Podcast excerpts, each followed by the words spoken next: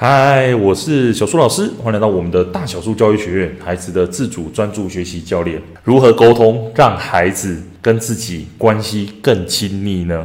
其实我自己在教学上啊，尤其是跟家长或者跟孩子在沟通的时候，很多时候像妈妈来找我做聊天咨询的时候，他们都很渴望我能够给他一个答案，然后立即有效的去帮助孩子做出改变。我以前啊。都会去马上给予正确的答案，然后有点像医生一样，你问我 A，我就给你 A 的答案；你问我 B，我就给你 B 的答案。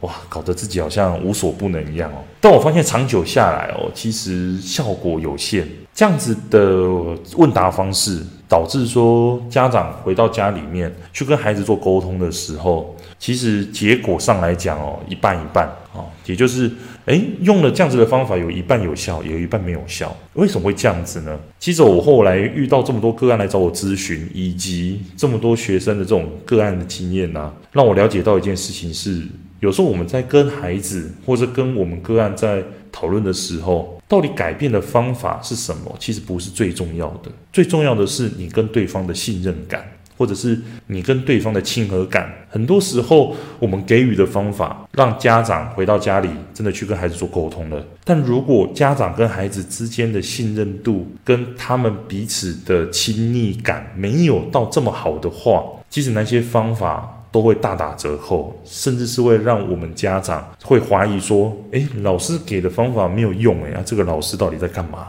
那我所以说我后来了解到这件事情之后啊，我开始在做出了一些修正，就是我在去跟家长沟通的时候，我都不会马上的给予答案，我会先给一些呃关心或者是同理，甚至是我会去教很多的家长。先去跟孩子把自己跟彼此之间的状态处理好，我们再来讨论说要怎么做改变哦。简单来说，在我们状态不好的状况下，怎么做沟通都是没有用的。那要怎么样去让这个状态更好？这个前提能够做好呢？这个就要谈到了这本书，叫做《哈佛法学院的情绪谈判课》。我先来讲讲我跟这本书的因缘好了，就是这本书其实是我很喜欢的一个老师，叫赖佩霞老师，他在他的直播当中所推荐的，因为他自己在前阵子有去上过谈判课程，就是这本书的作者去讲的。那他在讲谈判课的时候，其实就谈到很多，呃，赖佩霞老师他一直在推广的，像是非暴力沟通里面的主题。所以他就在直播当中去推荐大家可以来买这本书来回家看，会让我们在更多的沟通上面会建立起合作，甚至是还没有提到改变的方法是什么，对方就能够自己做出调整。所以说我自己觉得哇，这个东西也太有趣了吧？那好吧。那我们就买来看一看这样子。那买来之后，我真的觉得哇，这本书真的太棒了。所以我真的想要来今天跟大家来分享一下这本书带给我的收获是什么。那这本书啊，其实它是由两个作者下来写的，一个叫做罗杰·费雪，第二个的话是叫丹尼尔·夏碧洛。那像刚刚第一个罗杰·费雪啊，他是哈佛法学院的荣誉教授。也是国际法和谈判领域的开拓者，他也是哈佛谈判中心的联合创始人哦。那在整个职涯生活当中哦，其实费雪他主张的是以利益为出发点的和平的谈判哦，咨询的像是商业的纠纷啊，到国际冲突的各种分歧哦，专注为中东、中美洲和平做出重大的贡献。那第二个的话是丹尼尔夏碧洛博士哦，他其实也是心理学的教授。他也是哈佛谈判专案中心的国际谈判组织的创始人。其实这个组织啊，它主旨是要来开发心理策略，来减少种族啊或政治的暴力哦。我在读这本书的时候，我其实有了解到它当中的一些主旨，我还蛮喜欢的。好，所以介绍完作者啊，我们来赶快介绍一下这一本书到底在讲什么东西哦。我们在面对到。呃，对方的时候，或者是我们在跟人家做讨论沟通的时候，一定会感受到对方的情绪的。好，那所以说他在第一个部分，他就马上跟大家介绍说，其实情绪到底是什么东西，带我们认识情绪哦。但是情绪这个东西，我直接讲它里面一个我觉得蛮有趣的，而且是我觉得非常有收获的，跟我现在在做咨询有一个非常大的共鸣，就是他讲的说。情绪这个东西啊，基本上你不可能叫它消失就消失，它其实自己就是会自然而然的出现，而我们并不能够去呃阻止它。很多人在处理情绪这件事情的时候，他在书本里面就有讲到三个不好的处理方式哦。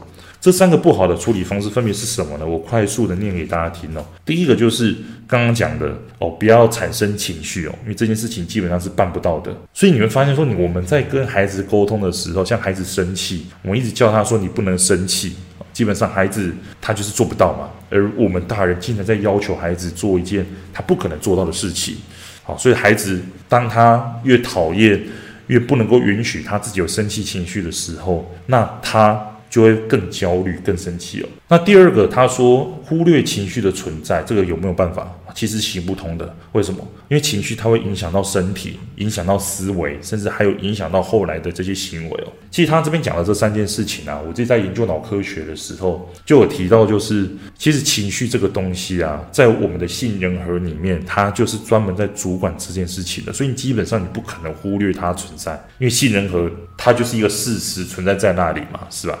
那接下来的话，第三个就叫做直接面对情绪这件事情了。哦，这件事其实也是不容易的。那为什么会不容易呢？因为很多时候我们去直面情绪的时候，我们常常会让自己很受伤。当我们又不知道怎么处理的时候，其实我们会更容易的会想逃避。所以他这边有举例的三个，哦，他这有括号叫无效的方法。第一个叫做不要产生情绪，这种想法是不可能的。第二个叫做忽略情绪的存在，这个也是行不通的。第三个叫做直接面对情绪，这个叫做不容易，哦，不容易哦。那接下来他该怎么做呢？其实他书里面有继续讲哦，我们重点不是要去马上处理情绪，而是要去处理情绪背后的那一个欲念。哦，他书里面翻译叫欲念哦。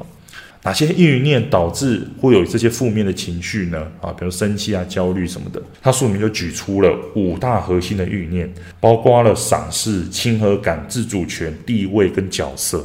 他把我们人类后面复杂的这些思维模式，或者是这一些呃欲求，把它变成了五个大方向，去帮助我们透过这五个大方向，可以跟他人建立好关系哦。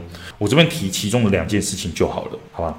像是他在一开始讲到所谓的赏识这件事情，他说赏识这件事情啊，它不只是一个核心的欲念的标签，也是一个动作，它不会只是说。呃，一个想法，我要去赏识对方，不是的，是你要去说出来，甚至做出来的。它里面也有讲到说，赏识这件事情啊，其实会让人家感受到认同。为什么？因为你会从他的这些想法、感受跟行为当中去挖掘到对方有哪一些优点，尽管对方做出来一些事情让你觉得很乏指哦，但是你总是能够找到一个东西去让对方感受到被同理哦。他这边有提到一个我觉得蛮有趣的，叫做同理的语句。找到优点之后，并且说出来。那他书本里面的语句就是说：“我理解点点点，也欣赏点点点。”什么意思呢？好，比方说我们在去跟孩子做沟通的时候，很多时候像好孩子他就是不想要读书，那孩子他想要一直不断的呃想要跳舞啊。想要去做这些跟读书无关的事情，那这个时候你要怎么样去找出对方的优点，先去跟对方建立关系呢？因为很多时候我们再去跟孩子沟通的时候，我们一直去逼孩子去学习，其实孩子他在一开始排斥的状况下，他根本连想学都不会持久的去学习。所以建立关系去让对方感受到认同，你就可以说哦，我理解你现在想要先去做其他的事情，这也是我欣赏。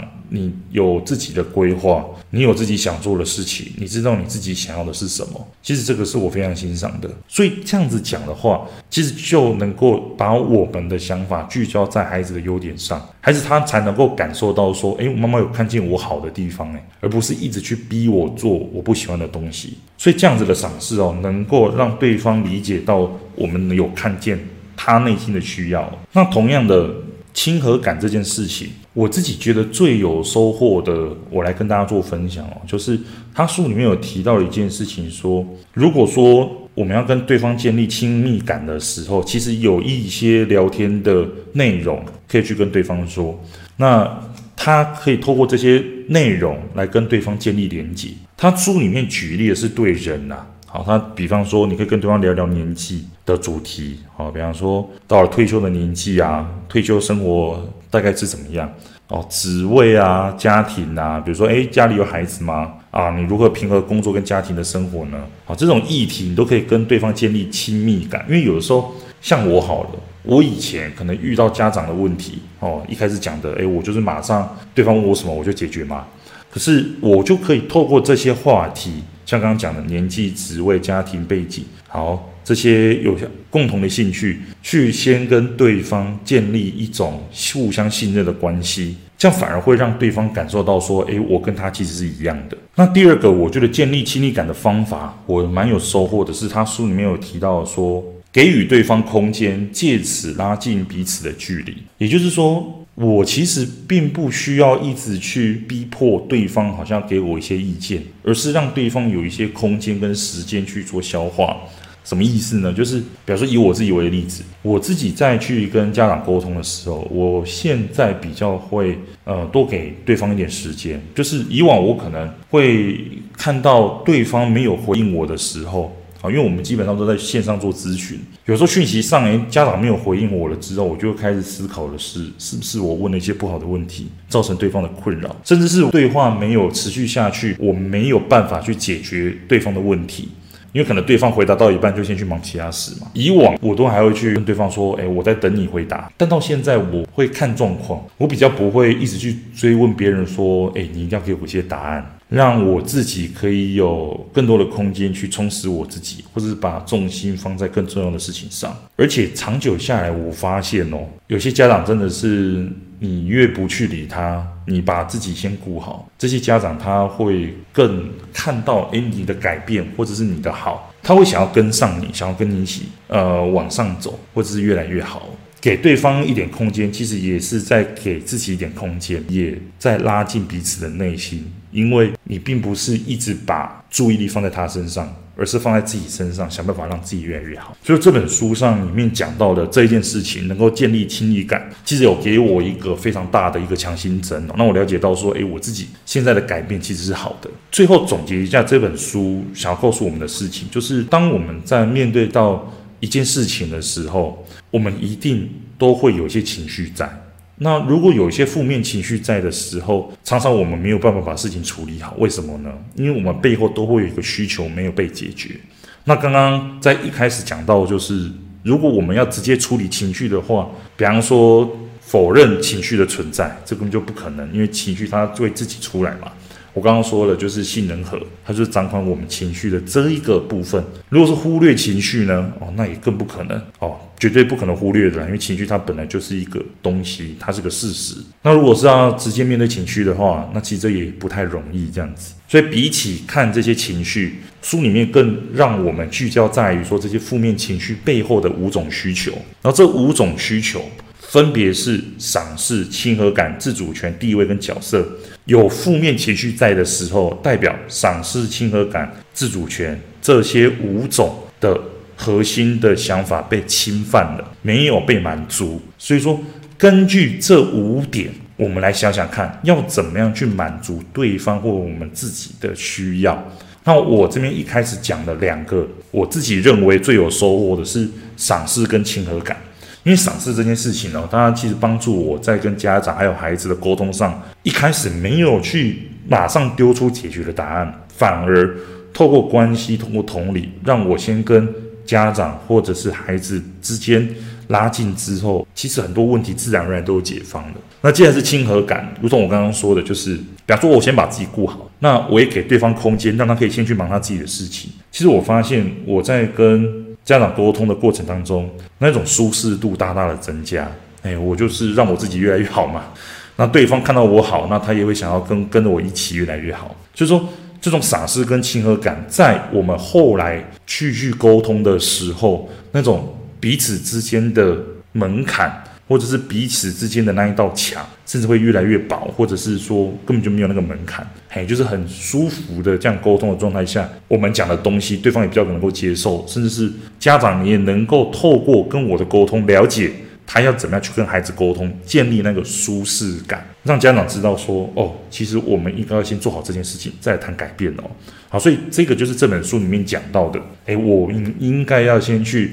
处理这五个背后的需要，再去看说我们的情绪要如何去做解决哦。好，所以最后最后，我们的哈佛法学院的情绪谈判课这本书非常非常的推荐给大家哦，因为我真的觉得读了之后，真的需要花很一些时间来好好的整理一下里面的重点呐、有时候一集 podcast 可能都讲不完哦，啊，所以推荐给大家喽。那也跟大家分享一下，就是我们在大小数教育学院，呃，四月中的时候有一个线上小聚，它的日期是办在四月二十二号哦，礼拜六的晚上七点半至九点。那这场小聚的目的是什么呢？其实就是透过每个月这样子小聚的时间，可以让大家关系更紧密之外，我在这次小聚上也会分享一个，呃，怎么样让孩子自主专注学习的那个力量，我们怎么去引出那个力量，孩子可以更喜欢上学习。那我也会在小聚之前，就是收集一下大家的问题，在这次小聚当中，然后来跟大家做一个简单的回答。哦，让这个月你可能遇到了一些问题，你也可以由我们这些老师通过专业的回答，可以解决掉你的问题哦。那如果你喜欢今天的内容的话，你欢迎你把我们的 podcast 分享给你身边的好朋友，也欢迎你有任何问题哦，可以留言给我们。那如果你对我们的四月份小聚，或者是对我们的线上课程有兴趣的话，我们都把这些课程的连接。或者是报名的链接都放在我们的说明栏当中。那如果你对提升自我、帮助孩子，想要让孩子自主学习，拥有幸福美好的人生，那欢迎你可以加入到我们课程当中。那我们就下节课再见喽。